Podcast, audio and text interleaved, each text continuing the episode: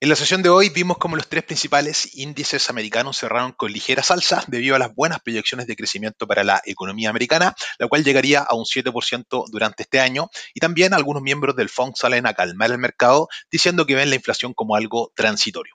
En el mercado de commodities vemos que el oro pierde los 1.900 dólares la onza debido a una apreciación del dólar index que sube en la sesión un 0,5%. El petróleo WTI recupera los 66 dólares debido a inventarios bajo lo esperado y el cobre mantiene los 4,5 dólares la libra, subiendo un 0,30% en la sesión.